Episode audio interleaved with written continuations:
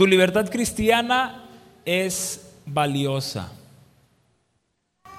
Y añadido a, esa frase está la palabra cuídala o ten cuidado de esa misma libertad cristiana que tienes. Vamos a primero a los Corintios, capítulo 8.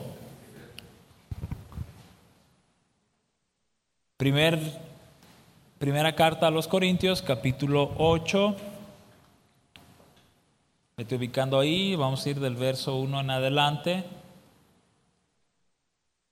Y mientras lo buscas, ya sea en tu Biblia eh, eh, de papel, recuerda, si tú eres un joven de, esta, de este grupo, de esta congregación, estás totalmente invitadísimo a que puedas traer tu Biblia de papel. Para quienes son las Biblias digitales o para quienes se ponen los versos en las pantallas, para aquel que nos visita por primera ocasión, segunda ocasión, para aquel que es nuevo, ¿no? Él puede leer los versos. Nosotros no ponemos los versos como tal, pero una aplicación, ¿no? Puede ser para alguien así. Pero si tú eres un joven activo, un miembro, no olvides Biblia en mano. ¿Va? Y así cualquier problema, un bibliazo a alguien y se acomoda.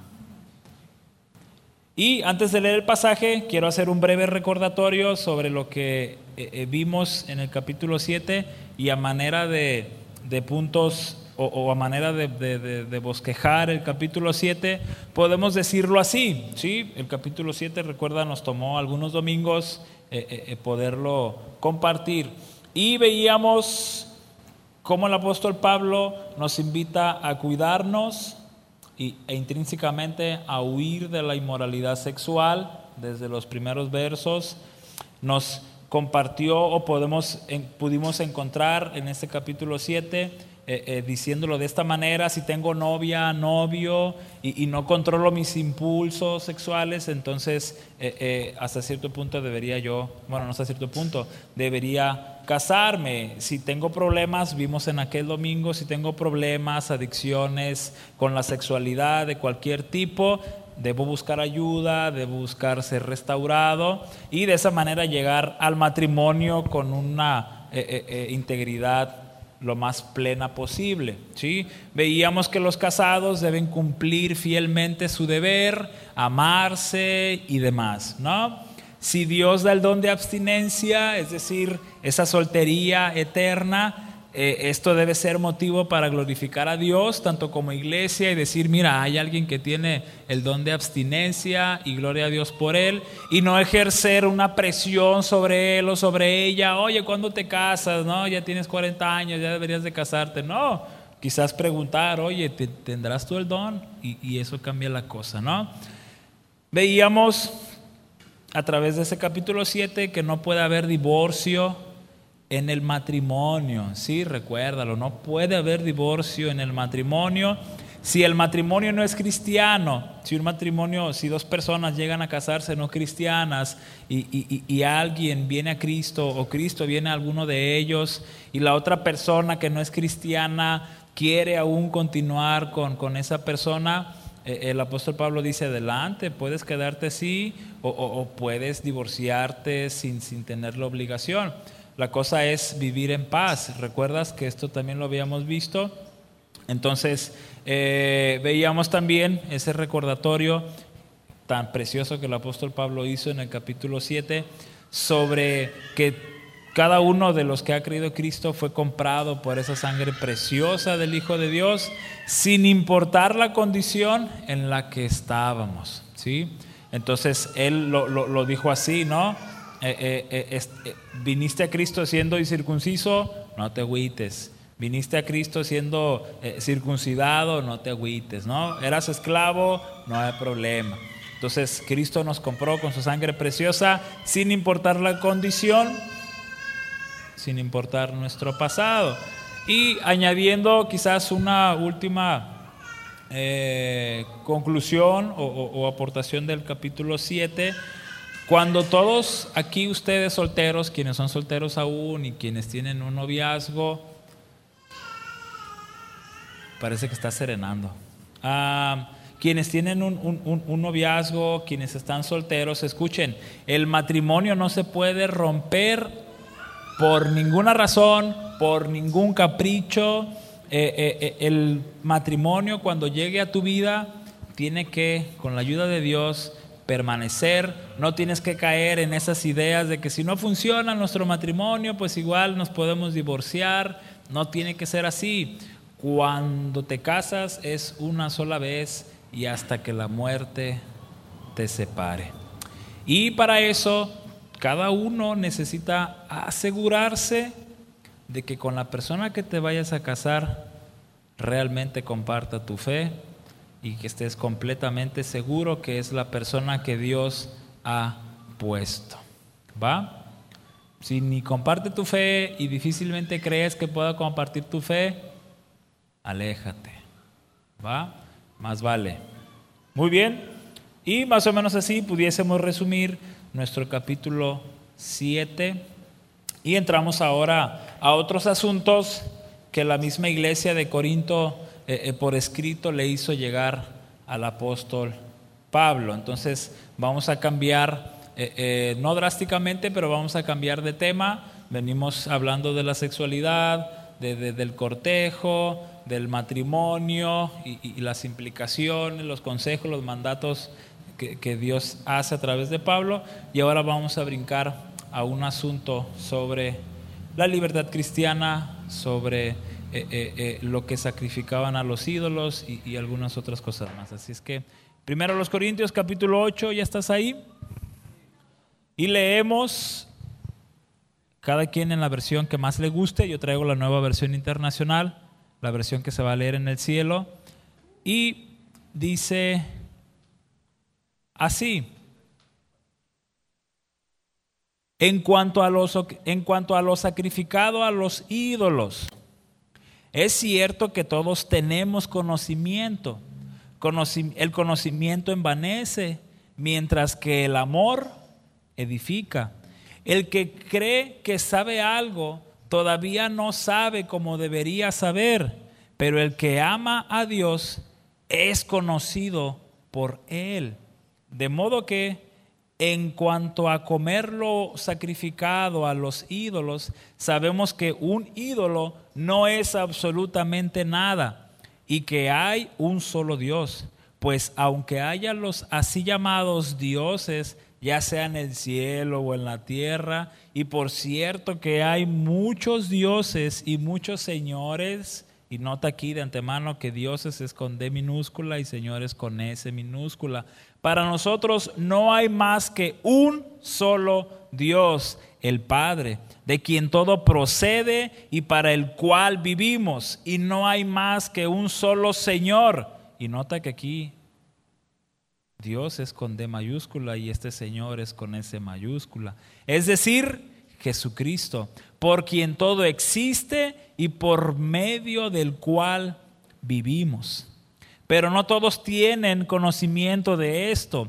Algunos siguen tan acostumbrados a los ídolos que cuando comen carne a sabiendas de que ha sido sacrificada a un ídolo, su conciencia se contamina por ser débil pero lo que comemos no nos acerca a Dios. No somos mejores por comer ni peores por no comer. Sin embargo, tengan cuidado de que su libertad no se convierta en motivo de tropiezo para los débiles. Porque si alguien de conciencia débil te ve a ti, que tienes este conocimiento, comer en el templo de un ídolo, no se sentirá animado a comer lo que ha sido sacrificado a los ídolos? Entonces ese hermano débil, por quien Cristo murió, se perderá a causa de tu conocimiento. Al pecar así contra los hermanos, hiriendo su débil conciencia, pecan ustedes contra Cristo.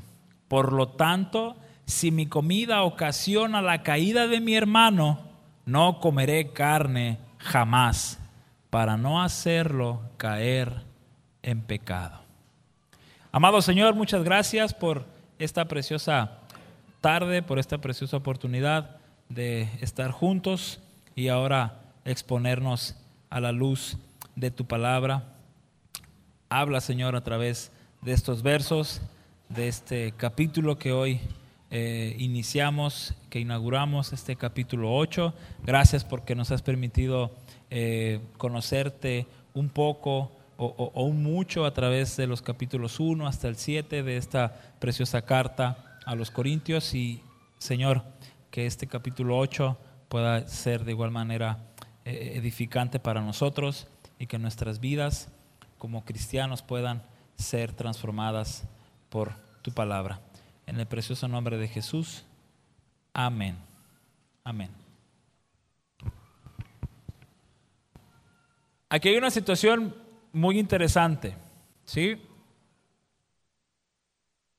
Todos entendemos o, hemos escuchado acerca de la libertad cristiana, ¿sí? ¿Qué tiene permitido un cristiano? ¿Qué puede hacer un cristiano? Y, y, algo así es lo que está tratando o va a tratar el apóstol Pablo.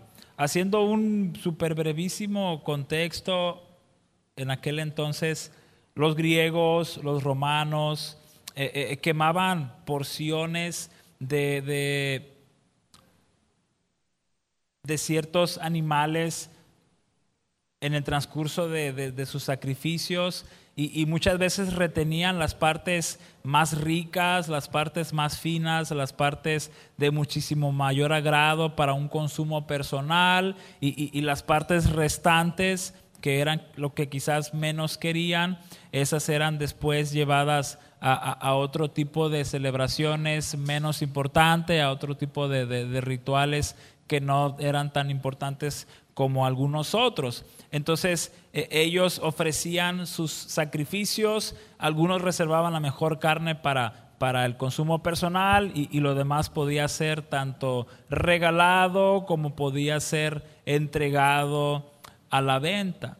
Y, y, todo esto era la mayoría de las veces o todo el tiempo entregado a ciertos ídolos, a ciertos dioses, en honor a ellos, ¿Para qué? Para que su vida, entre comillas, eh, eh, religiosa pudiera tener un mayor valor, un mayor significado y de esa manera sentirse eh, plenos, de esa manera sentirse que obedecen a, las tradiciones de sus religiones que, en ese momento circuncidaban, perdón, circundaban con, con mucha fuerza, ¿no? Es que se confunden esas dos palabras.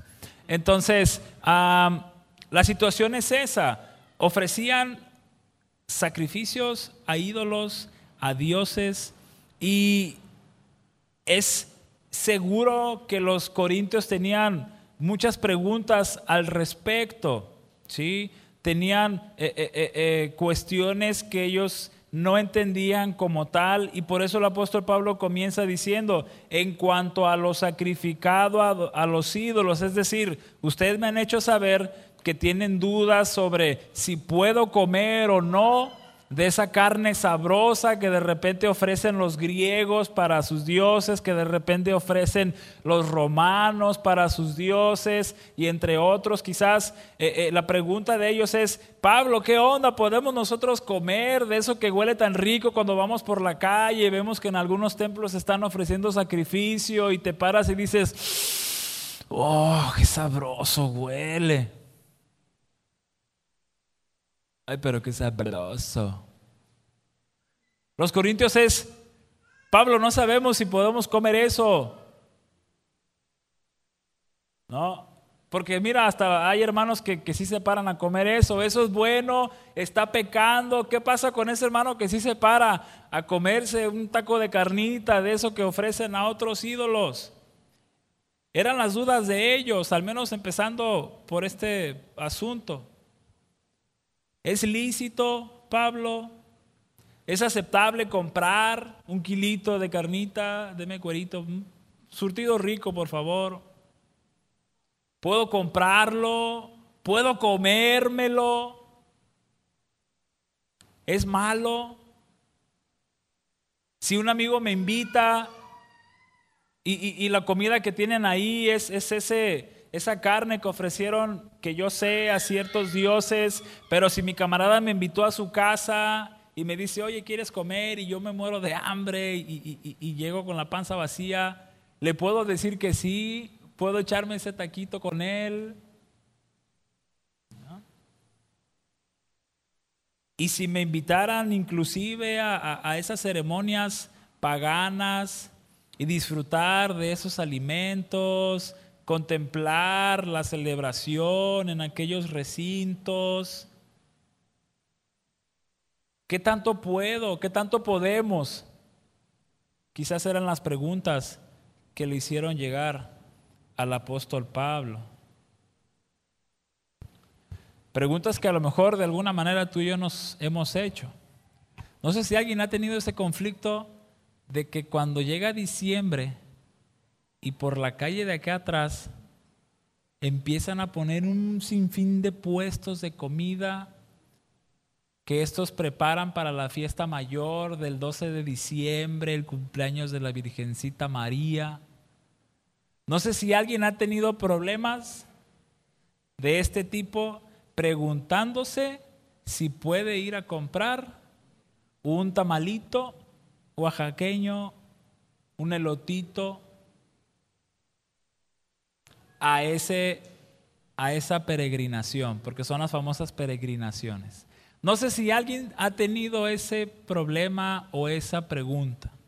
¿Puedo ir a comprarles a esos puestos que sé que eh, eh, eh, cuya tradición es con el fin de adorar a María y a sus dioses, etcétera, etcétera?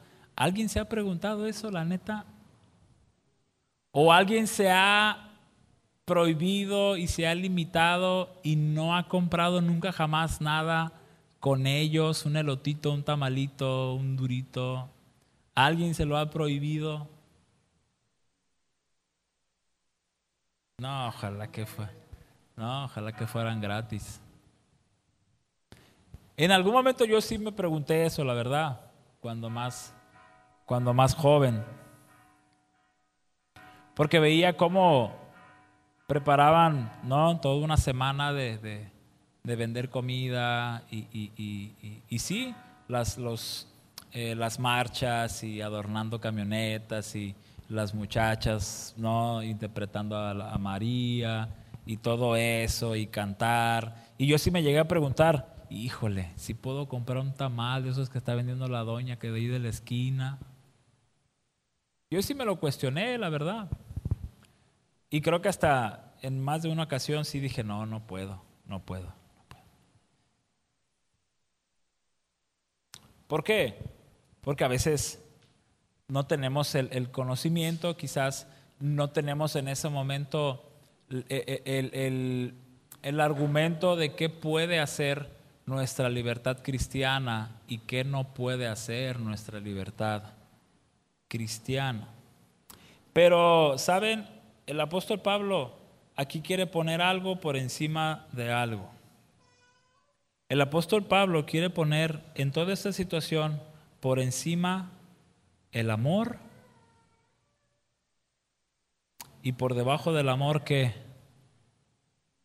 el conocimiento.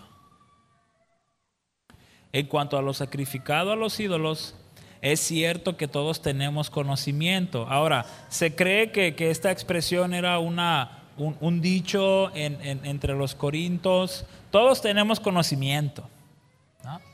Y, se cree que hasta esto era motivo de jactancia, se cree que esto era motivo de, de presunción. ¿no? Todos sabemos aquí, todos conocemos. Pero con lo que va a decir el apóstol Pablo va a reflejar que ellos no sabían nada, o la mayoría no sabía nada. El que cree que sabe algo todavía no sabe como debería saber. Pero escucha, pero el que ama a Dios es conocido por Él. Entonces, el apóstol Pablo va a dejarnos claro que es muchísimo mejor el amor y vamos a ver por qué. Quizás hoy no, si el tiempo nos permite, pero vamos a ver por qué es mejor el amor que el conocimiento. Aquí está estableciendo el apóstol Pablo un principio básico, un principio fuerte, un principio sólido. Y este es, el amor es superior al conocimiento. ¿El amor es superior al conocimiento? Y de eso vamos a hablar más adelante en el capítulo 13. El amor es superior al conocimiento. Está citando el apóstol Pablo aquella frase o aquel dicho entre ellos que, ya se mencionó, todos tenemos conocimiento.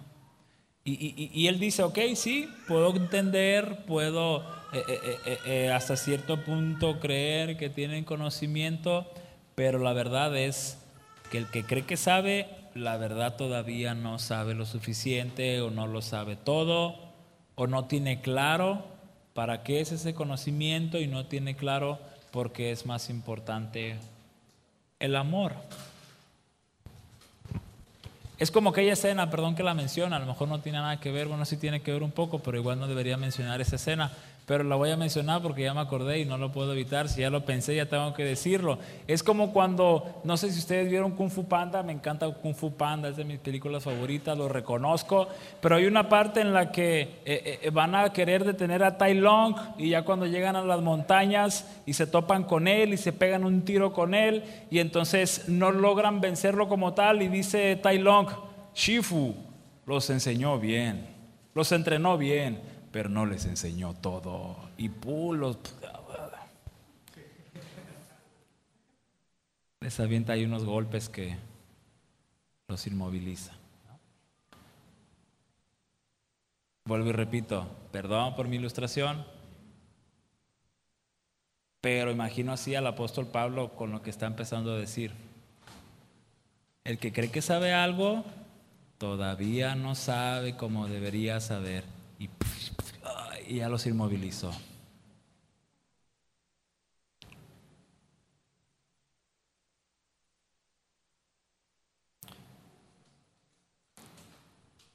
Continúa el pasaje. De modo que, en cuanto a comer lo sacrificado a los ídolos, ¿sí? Y podemos ponernos tú allí, ¿no? Si fuera tu situación, o como en algún momento fue mi situación, o quizás si fue tu situación también, ¿no? Sobre las peregrinaciones y otras cosas que, que, que, entran en cuestión en algún momento de la vida cristiana. De modo que en cuanto a comer lo sacrificado a los ídolos, sabemos que un ídolo no es absolutamente nada. ¿Qué es lo que hace un ídolo?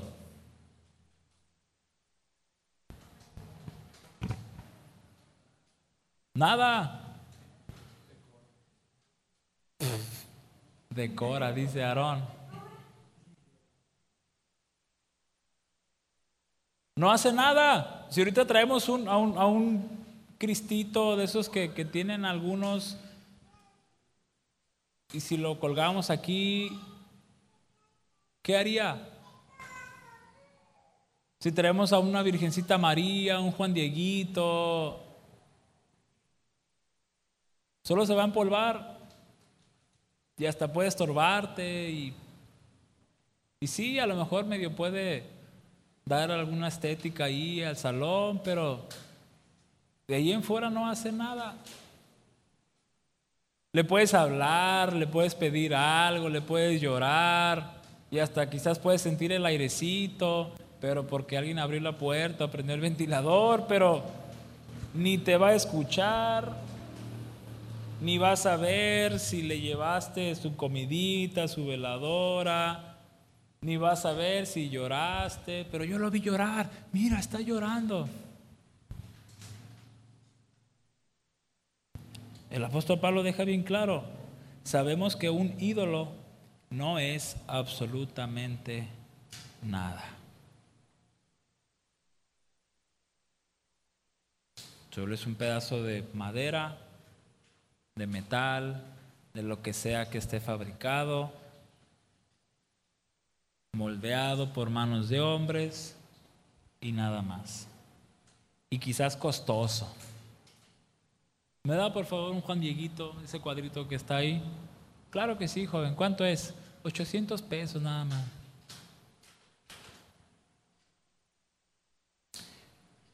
Pero hay algo que sí es digno de mencionar. Sabemos que un ídolo no es, absoluta, no es absolutamente nada, pero sí sabemos que hay un solo Dios.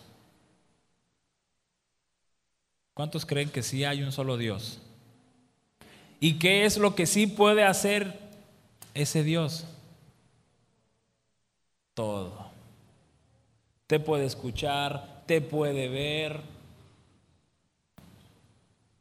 te responde, claro, no audiblemente como lo hizo en años atrás en el Antiguo Testamento, pero te ve, te escucha, te responde, te entiende, es compasivo contigo, es amoroso, misericordioso y no necesita que le pongas alimento en un plato, no necesita que le prendas una veladora, no necesita nada de esas fanfarronadas que los otros dioses, entre comillas, sí necesitan.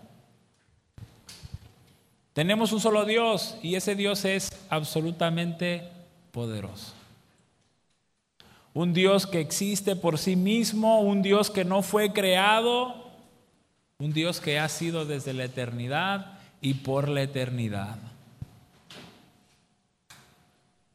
Hace unos días mi sobrino nos preguntaba, tíos, ¿y cómo es que Dios fue creado? ¿Quién creó a Dios? Y unas preguntas muy hermosas de un niño de 10 años que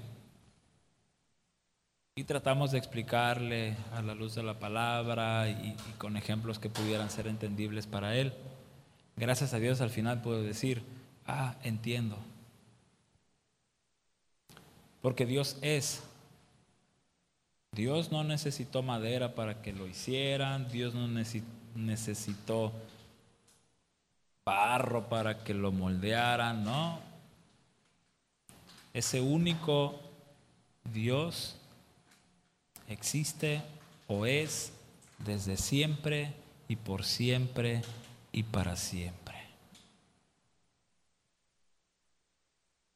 No necesita más. Nos hizo por amor, lo creó todo por amor. ¿Cierto o falso? Nos dio salvación por amor cuando vio a la humanidad lo más depravada y deteriorada posible, envió a su Hijo Jesús. Dios es perfecto en todo, su plan, su propósito es perfecto en todo. Mientras que los ídolos no sirven absolutamente para nada. Verso 5. Pues, aunque haya así los llamados dioses, ya sea en el cielo o en la tierra, porque hay gente que cree que en los cielos puede haber todavía más dioses y que en la tierra. Y por cierto que hay muchos dioses, dice el apóstol Pablo, y muchos señores. ¿Sabes más o menos cuántos dioses tienen en la India?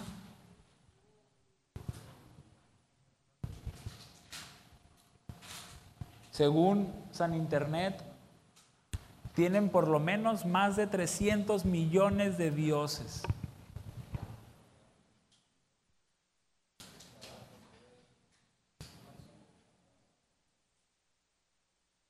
Que para esto tenemos que confesar algo mi esposa y yo. 300 millones aproximadamente, hay más o menos.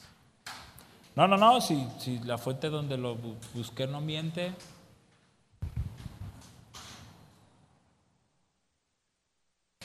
Ah, ¿cuál era la confesión? Nos gustan las películas hindús. No todas, pero sí somos medianamente fan de las películas hindú. Hay una que deberían de ver, se llama Gungubai. Véanla y después platicamos. Gangubai, perdón. Ah, luego le cortas esto, Rami, ahí del, del, Spotify. Gangubai. No, está muy padre, está basado en hechos reales, pero bueno, nada que ver. pero por lo menos tienen Egipto, por lo menos tenía, no sé si sigan teniendo, yo creo sí, por lo menos predominaban más de 80 dioses. En Grecia contaban por lo menos con 14 dioses importantes. Roma tenía por lo menos de los más importantes, tenía 20 dioses. Imagina las muchas otras civilizaciones o culturas más. El apóstol Pablo dice eso. Y por cierto que hay muchos dioses y muchos señores. Pero escucha la declaración del verso 6. Y eso es lo que tiene que ser más importante para ti y para mí. Para nosotros no hay más que un solo Dios, el Padre de quien todo procede y para el cual vivimos. Y no hay más que un solo Señor, es decir, ¿quién? Jesucristo, por quien todo existe y por medio del cual vivimos. Ahí está. Si el día de hoy alguien ha tenido todavía alguna inclinación a creer en algún ídolo o tener su propio idolito secreto, discreto, sé que en mi cartera tengo, no, aquí a Juan Dieguito, que a partir de hoy quiera Dios que al escuchar este verso 6 puedas decir no hay más. Para nosotros, escucha, para jóvenes PIB, para el presente, para nosotros no hay más que un solo Dios. El...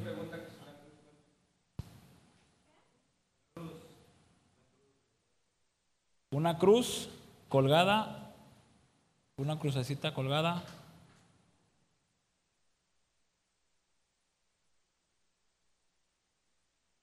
Sí. Mira, algunos tienen una, una, muy buena respuesta en cuanto a eso.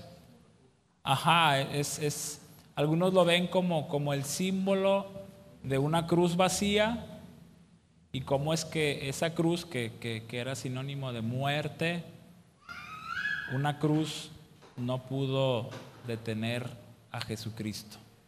Entonces una cruz vacía es Jesús vive, no está aquí, ¿no?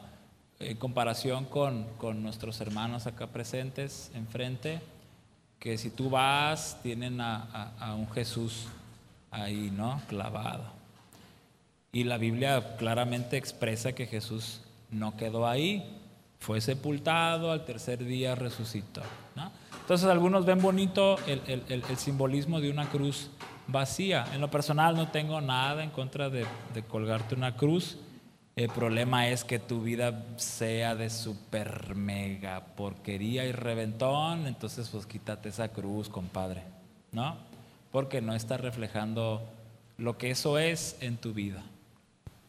Entonces, hay más o menos, ¿no? Si no quedó claro, pues ahí al final. No cobro mucho, doy clase los jueves. Dijo Shrek, ah, te crees. Bien, el tiempo se va a acabar, amigos. Recuerden que a las 6.50 todo el mundo tiene que hacerme. ¿Verdad? Vámonos, vámonos ya. Vámonos, quedan tres minutos, tres minutos. Entonces, jóvenes, esto va a tener que tener dos partes. Parte A, parte B. Por favor, quiero que el verso 6 haga un resonar en tu mente y corazón. Para nosotros no hay más que un solo Dios, el Padre, de quien todo procede y para el cual vivimos. Y no hay más que un solo Señor. ¿Quién es? Cristo. Por quien todo existe y por medio del cual vivimos. Si eso es el argumento en tu corazón, si eso es lo que va a estar tatuado en tu corazón y en tu mente, escucha, no habrá nunca, jamás en la vida nada que pueda compararse a lo que otros dicen acerca de otros dioses y lo que puedes encontrar en otros dioses, en otros ídolos. Si el verso 6 realmente taladra tu corazón, tu mente, escucha, nadie te va a mover de ahí. Porque nosotros tenemos un solo Dios, el Padre, por quien todo procede, por quien vivimos, y no hay un solo Señor, Jesucristo. Amén. Señor, muchas gracias por este tiempo, gracias por, por tu palabra. Queremos, eh, si tú nos permites, rogarte que el próximo domingo podamos continuar con, con los versos siguientes.